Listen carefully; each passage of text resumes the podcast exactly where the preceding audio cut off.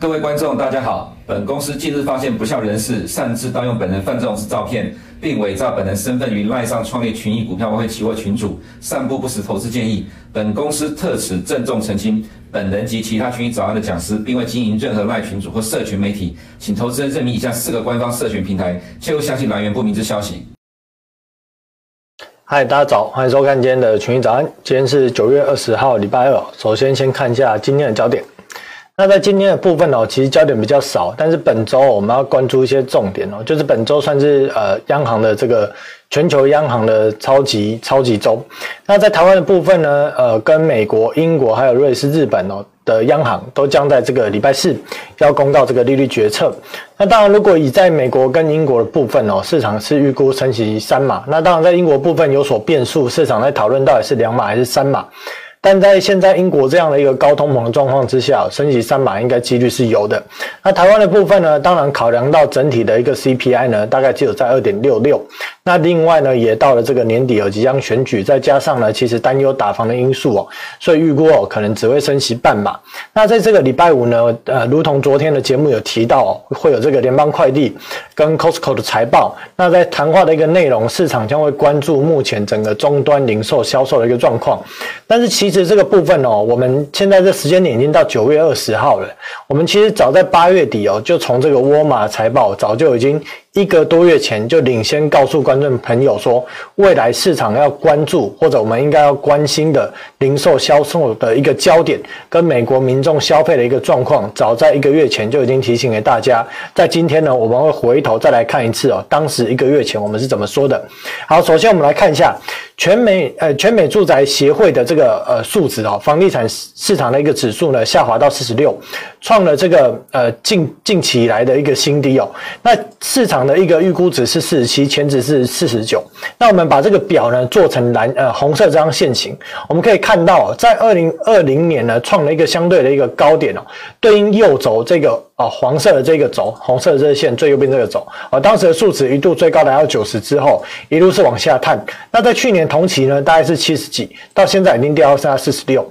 那同一时间呢，我们也可以看到了，在这个所谓的绿色的线是成屋销售，还有在这个蓝色的线是这个新屋销售的部分，其实呢也同步了在二零二零年的时候见到了一个高点，然后开始一路往下滑。同时呢，在抵押房贷的使用量，它做成一个数值，在这个所谓的黄色柱状图的一个背景图啊。其实大家也是同一时间见到高点一路往下滑，所以其实美国现在整个房地产的状况哦，基本上啊，我判断啊，大概在未来的三个月到呃六个月左右的时间哦，基本上会呃呈现一个一路往下探。然后呢，进入一个谷底的一个状况，所以近期的美国房地产市场哦也不会太好。那当然，在这样的一个状况之下，对于房地产的一个相关的业者或相关的一些雇员，对于他们今年的一个下半年，他们的一个生存或他们的一个所谓的一个收入来源，势必呢又会是一个比较负向的打击。好，所以呢，对于一些抵押啊房贷的一些公司，我们可能要关注一下，在今年的一个下半年，在过去的。六月、七月已经分别有两家抵押房地产公司宣告破产。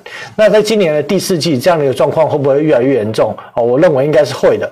当然，在这样的一个状况之下，我们不用去担忧说房地产的问题会演变成二零零八年的事件。基本上，目前的一个房地产状况，还有它的一个所谓的衍生性金融商品的一个状况，不至于演变成二零零八年那样的一个情形。反倒我们要回头关注先前一直提到的国债波动率的一个问题。好，再来。抵押房贷的利率呢，在呃上个礼拜五啊，最新公告数值也来到百分之六。那当然呢，在这个所谓的房租的一个价格哦，也维持在百分之六之上哦。所以呢，这个未来呢，对整个房地产的一个销售状况啊，只会是越来越糟糕。那当然，这样的一个房租价格也会造成美国的一个 CPI 哦，或者是核心的 CPI，核心呢会微微的一个啊，就维持高昂震荡。那当然，整个名目的一个 CPI 也会受制于房租价格的一个高涨，整体一个下滑速度会变得比较缓慢。那我们会从呃我这个部分哦，我会主要从金流面哦来看目前美股的一个趋势跟问题所在哦，这是我比较喜欢判断的方向。那我们呢在今天一个节目哦，就来分析一下现在的一个金流面，看出能够看出什么问题，跟能够看出什么未来的一个趋势。首先呢，在美国十年期的一个国债殖利率哦创了十一年的新高，昨天呢啊盘中一度突破了三点五，过了之前的一个高点。那目场市目前市场的一个交易者大概判断说，联总会在这个礼拜四凌晨的两点哦，预计升息三码应该是成定局。那我这边判断应该也是升息三码的几率是比较高啦，因为毕竟呢，整个名目的一个 CPI 呢，其实已经开始见到高点，在微微往下走。有必要在这个时候呢，一次下猛药升到四码吗？我认为是不至于。但是呢，是否会在这一次升三码之后，下一次十一月份又升三码，也就会变成三三二或三二二这样的一个态势哦？这个部分呢，其实是有可能的。所以如果是这样的一个状况之下，今年到今年年底的一个利息，已就会超过了百分之四啊！这个对于整个美国的这个债券市场的一个价格的一个下跌，其实呢，它又是雪上加霜。所以，我们今天在标题写到说，当你看到美国、欧洲、英国各个国家的央行呢，都将它的一个利率逐步在调升，那反之什么？反之，所有的债券价格，因为基本上每个国家主要大国的一个债券，不论是你所谓的一个公司债或其他类别的债券，你的利率定锚一定是基于该国的十年期公债殖利率。特别美国的十年期公债是全球五十兆资产的锚的这个所谓的一个债券市场的利率定锚。当这个债券的殖利率一直在往上突破的一个过程。那表示所有的债券价格就会继续下跌，而在今年的一个上半年，全球的一个债券市场平均跌幅超过百分之二十的状况之下，现在各国的央行，主要各国的央行都要继续的来快速的升息哦。除了先前已经开始升三码这样的一个动作，在后续欧洲哦，在前两个礼拜也开始升三码，在后续的这样的一个状况之下，全球的债券市场的价格的下跌哦。不不一定会比今年的上半年还要来得好，可能来来的还要更惨。那这对于很多的一些投资机构或者是债券的持有人，他就会面临很大很沉重的净值下跌的一个压力。这个部分在我们待会来去做提到。那目前呢，九月份预期升息三码的几率哦，大概是百分之八十几啊，基本上应该升三码几率是最高。那在十一月的部分呢？哦，升息三码几率来到最高，到今年年底的一个利率预期哦，从几个礼拜前，我们应该印印象中啊，大概一个月前哦，升息到百分之四的这个预估哦，这个数值是非常低的。可是呢，现在已经来到了百分之四到百分之四点五这样的一个区间。那我上面的这个内容啊，绿色的字哦，我有改了。我说哦，现在已经不是升不升息的问题哦，现在是要用多快的速度去撼动股市，打击需求。压下通膨，这意思是什么呢？然后我们会看到一些内容。好，接下来我们来看一下这个部分。这部分我其实一再提到，这个才是呢整个联总会、白宫、财政部台面下最关心的事情。不拿到台面上讲啊，这是台面下最关心的事情。关注的是什么？这观念呢，我虽然常在讲，但是还是很多人不知道。那这个部分，我认为哦，可以一再灌输这样大家一个正确的观念。这正确的观念是指说，今天美国的财政部哦，它的一个发债规模达到三十兆，扣除联邦之间的一个债务规模大概二十五兆。过往一段时间，美国财政部的一个平均利率在一点多趴，现在的利率哦，在接近百分之三，因为在这个礼拜在升息之后，就会来到百分之三，明年年初就会来到百分之四。讲到这里呢，大家就会说。咔，先等一下，美国已经发行的债券利率，它不是已经固定那个票面利率就是票面利率吗？怎么会随着升息利率变高呢？对，这边我要强调一下，因为美国财政部发行的债务里面有百分之七十都是短债，这意思是什么？百分之七十的债务是一年内到期的债务，所以如果你当未来的一年平均利率水准落在百分之三点五或百分之四，那美国财政部平均的发债利率水准就是百分之三点五到百分之四，那我们就用百分之三点五来去做计算好了，假设二十五兆的。这个债务规模用三点五的一个利率去算，你大概可以算出来一年的一个利息成本大概要接近快要一兆。美国二零二一年的税收也才四兆，一兆通通要拿去付利息。那如果当你看到一个国家，它的税收里面哦超过百分之二十、百分之四十全部要拿去付利息的时候，你大概可以预测到这个国家的财政哦准备破产，这个国家的债务信用大概也准备破产。所以这才是美国。这个不论是白宫啊，不论是财政部，不论是联准会，台面下不能讲的事情啊，是什么？不能让这个利率维持太高一段时间，这样子会导致美国的财政部、美国的美元霸权破产。好，所以这件事情呢，为什么我们刚提到了要撼动股市的速度要快，要打击需求，要打下通膨，主要的原因就是不能让利率维持在这么高的水准很长一段时间。那为什么以前的利率水准可以维持在百分之三、百分之四，甚至百分之五，可是现在不行呢？我们去设想一下，在今年二零零八年之前美国的联邦债务规模也才十点八兆，你还要扣除联邦政府之间哦，也许大概就是八兆。现在的债务规模是三十兆，扣除联邦之间是二十五兆。短短十年出头的时间，债务成长了一百五十趴，这个债务成长规模速度之快啊，这个其实也是 QE 之后的一个后遗症啊。所以基本上呢，现在的联准会。白宫财政部在想什么？想的就是这个发债的利率。从二次世界大战哦，到后面的这个越南战争以来，联准会都一直在配合财政部执行所谓的压低利率，让财政部可以发行更多的债务。截至现在时间已经到了到了二零二二年了，依然联准会依然在做这件事情。所以为什么在今年的呃去年的年初哦，联准会一直告诉大家说，通膨只是暂时的。可是到去年的年底改口哦，说通膨呢可能不是暂时。为什么之前他一直不想升呢？主要就是考量了财政部发债的利率，当然也考量了美国的华尔街的这些所谓的套利的一个利率利率水准，或者一个是所谓的金融游戏的交易成本，这当然是也所考量的。但是随着通膨已经失控的一个状况之下呢，联准会不得不去升息。可是升息它又会推高美国财政部的发债利率怎么办？那很简单，就是要升得快。而且呢，要把需求一次打掉，这样子才能够快速的把通膨给压下来。两年期公债殖利率呢，现在已经来到接近百分之四哦，这跟我之前的讲法一样哦。我说大概就是往下一个整数关卡价去挑战了，基本上趋势就是这样子。那如果我们把这个时间轴拉长哦，你会看到两年期公债殖利率要有这种仰角上扬的速度哦，你要回推到什么时候？要回推到一九八零年代了，才有这种仰角的速度。十年期公债殖利率呢，又过了前高，这也是符合我之前的一个看法。所以基本上之前谈的看法都已经在这个行情的一个走势上面得到了一个印证。那我一直提到说，今年年初哦，我做了一张图，我说二零零九年开始哦，金融市场的重要性大于实体经济的好坏。我一再提到说。资金流，资金流，你要去分析整个股票市场怎么走，资金流绝对是主要。资金流怎么拆解？我可以从所谓的基础货币拆解到 M2，拆解到 M3，拆解到影子货币，我全部可以拆。但是我我们早上没有时间讲这些。我想要提的是哦，当二零零九年之后，你要记得今天的标题一件事情，这个这个标题这句话从二零二二年用到你二零三零年都会适用。这句话是什么？二零零九年或零八年之后开始。金融市场已经成为了主角，而实体经济已经成为了配角。也就是说，未来的股票市场的涨跌，金融经济绝对是重点，实体经济都只是配菜。所以，你只要看到未来，只要钱敢印，利率敢降。那股市呢，就有办法再继续涨。可是呢，纵使实体经济再好，钱不敢印，利率不敢降，那股票市场就很难涨得动哦。所以这个是从二零零九年之后开始，整个步调、整个主旋律就是维持这样的一个架构，也就是金融市场的重要性已经大于实体经济的重要性。好，那这是钱流的问题，我刚提到，我们就不再多讲了。那基本上整个货货币创造的一个过程，就是从基础货币一路往下带。好，在先前我们有讲过，有时间我们再来讲，因为今天时间不够。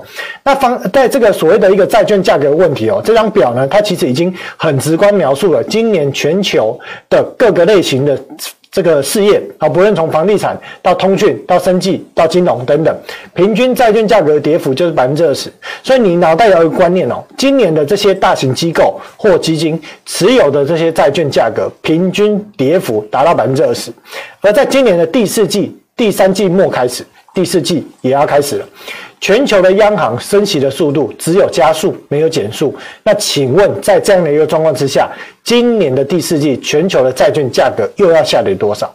这会造成什么？会造成去化杠杆的一的一个压力。什么叫做去化杠杆压力？这张表我们之前就写过了。我这边再再来做一个另外一个颜色的配色，让大家更明确的知道，说现在要提到重点是什么。首先呢。当各类型的债券价格因为升起的一个过程中，它一定会继续跌，这会造成这些机构的持有人他的一个净值或他账上有庞大的一个损失。他不是一般的持有者，不是一般人哦。你买的债，你放到到期日无所谓。可是对于这些机构者，纵使他没有开杠杆，他也会有一个净值维持的一个压力，所以他会有抛售资产压力。再来，如果他开杠杆的这些资产价格下跌，他需要补充他的保证金跟抵押品，这也是他的压力。再者，如果你今天去买一档基金，假设你是买一个所谓的中长债的基金好了，结果告诉你说今年的基金要赔百分之二十，你会觉得莫名其妙。我买的是债券，不是股票。为什么今年的这个净值赔了百分之二十？你会不会想要赎回？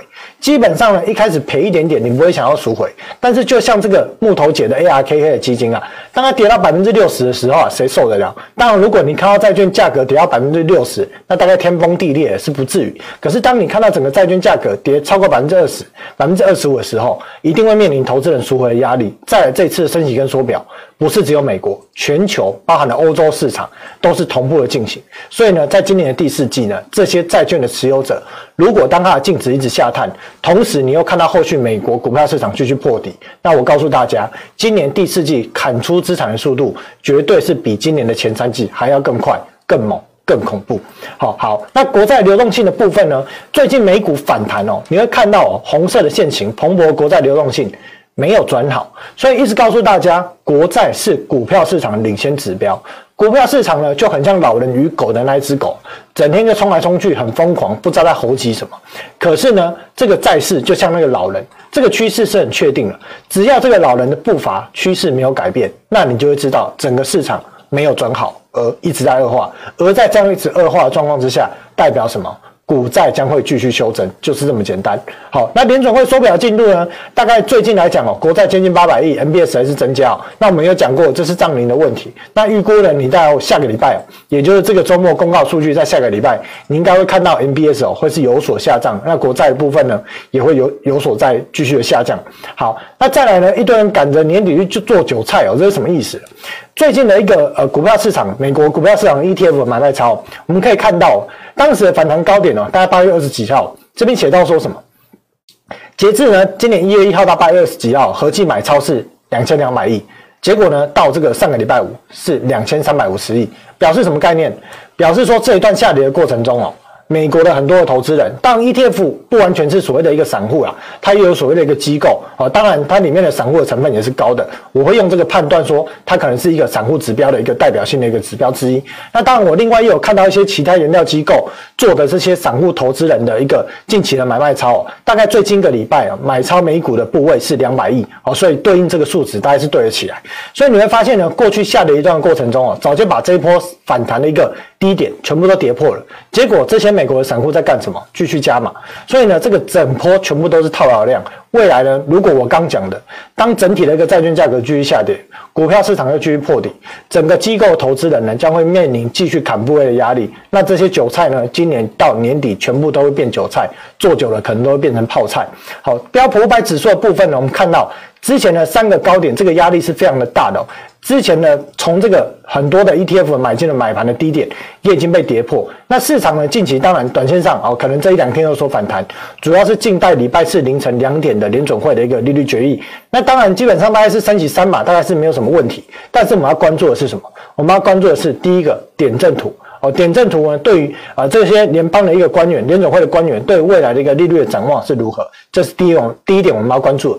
第二个部分，MBS。是否会来去做一个主动性的一个抛售？好，这个部分也是我们要关注的一个焦点。好，所以呢，基本上呢，如果升起三码啊，也不用太乐观，因为后续鲍尔的谈话内容是什么，这才是最重要的。那我们也一再提及了，我从呃，应该是上个礼拜、上个礼拜我就提及了费的防线哦。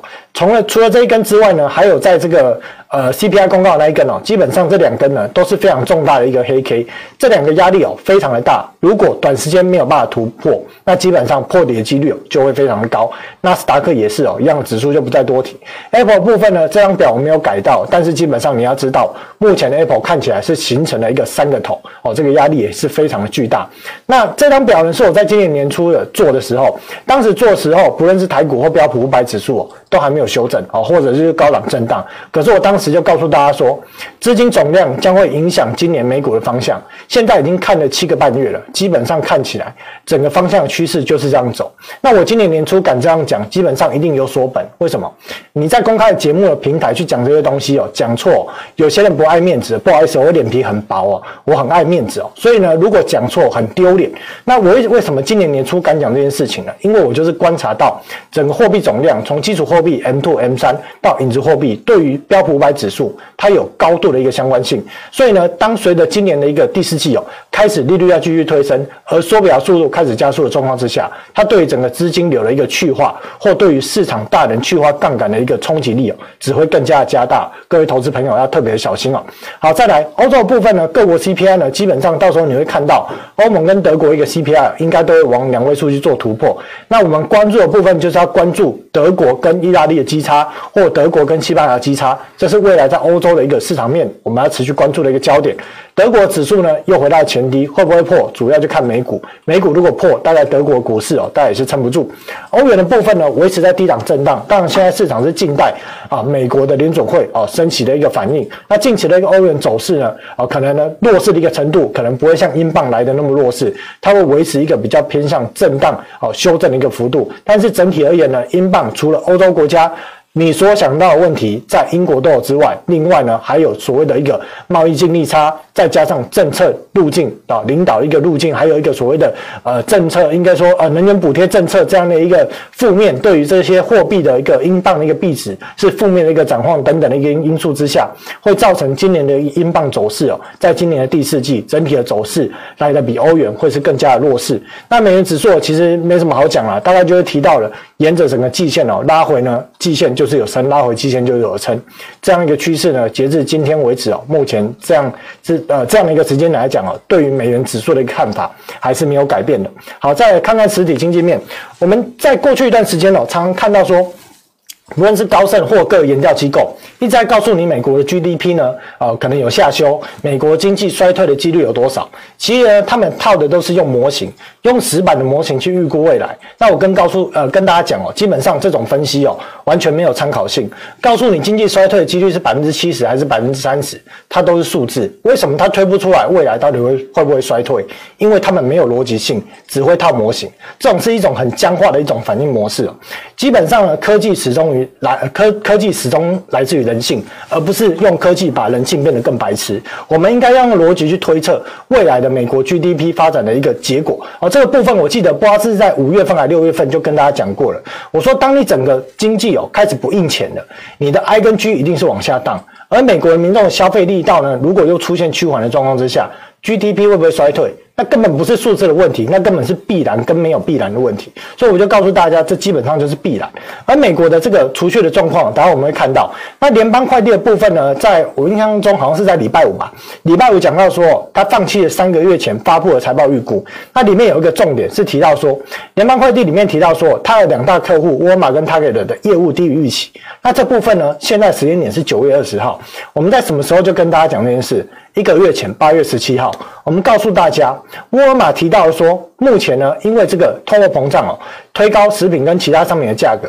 那除此之外，重点是这种红色这句话：美国民众的消费开始从千账信用卡转往信用卡。库存的问题呢，第二季是服饰，第三季会除了服饰之外，还有家电。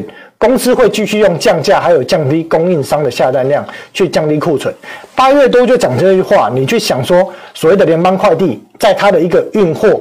的一个呃，这个运货量的一个数量或规模上面，难道不会下修吗？基本上当然会下修啊。当你看到终端的零售库存长什么样子，长这种样子的时候，沃尔玛呃连续四季库存非常的高，亚马逊也是，它的也是长这样子。而你再回头去看看什么？美国民众的储蓄率降到剩百分之五，美国的未偿消费信贷余额较上个月要成长呃四百亿，美国的整个这个债务规模一直在放大，这表示什么？表示美国人真的花到是没有钱的。当然有人提到说，啊，之前那个支票存款账户，那个支票存款账户呢，我总共花了十二个小时的时间了，我已经把它破解了。之后有机会再跟大家分享。好，所以美国民众的实际储蓄率是怎么样？就是绿色这条线，这才是美国民众实际的储蓄状况。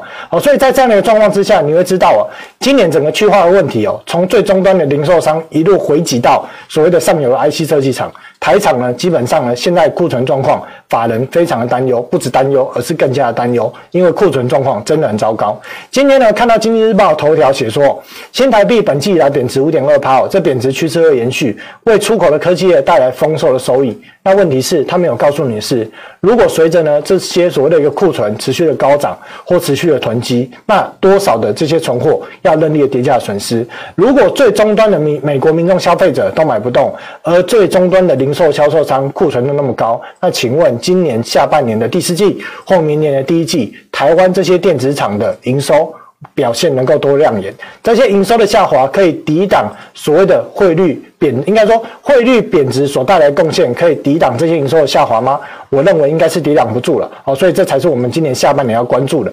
这张表呢，也是从今年年初用到现在，那基本上趋势还是没有改变哦。只要美股继续修正，新兴国家市场就很有压力，新兴国家的汇率也会非常的有压力哦。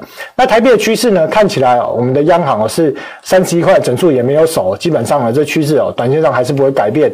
未来随着我们这边提到的四大点哦，如果这个方向呢，还是持续的，没有任何的变化状况之下，那新台币的汇率的趋势哦，大概也不会有所改变。哦，那整体的一个台股的走势呢，哦，基本上呢一池春水搞成一滩死水。为什么？我们之前提到的市场已经没有人在玩了，现在剩下谁在玩？剩下第一个人跟第二个人在玩，其他人基本上玩的量不能说都没有，一定有，但是量变得很少很多。哦，所以呢，如果在这种成交量持续萎缩。而整个呢，市场持续从欧美一直在去化资金的状况之下，那你要留意哦，外资卖超的力道不会趋缓。只会更加的加重哦，所以这对台股今年的第四季哦，又是莫大的一个压力哦。整体的结论呢，还是没有改变，因为重点就是这些哦哦，你就是要关注说，如果呢这些套牢的买盘哦来不及撤退哦，又跌那么多，后续如果又破底，这个卖压一定会出来。那除此之外呢，后续这个台股部分，你必须要面临外资持续卖超的压力，去化库存的状况看来啦，现在可能要到明年的第二季哦，才能可以可能有所缓解。那全球第一大的沃尔玛表示呢，在八月多。我们讲的话，到现在我们九月多看到所谓的联邦快递也提到一样内容，那你就会知道说哦。这种高库存状况真的非常的糟糕。那全球呢，包含了美国之外，欧洲地区也在加速紧缩的部分，这个呢都会对于市场整个资金流持续的缩紧。好，所以长线的一个趋势将还是由这个资金面来去主导。所以呢，在今年的第四季哦，我基本上认为整个股票市场走势哦可能会更加的一个沉重。所以各位投资朋友一定要做好绑紧安全带哦，做好今年面对第四季哦可能整个行情波动比较大的一个心理准备。好，今天节目就到这里哦，谢谢谢谢大家收看，我们下周见。拜拜。如果你不想错过最新市场动态，记得开启小铃铛并按下订阅。此外，我们在脸书、YouTube 以及 Podcast 都有丰富的影片内容，千万不要错过。每日全球财经事件深度解说，尽在群益与你分享。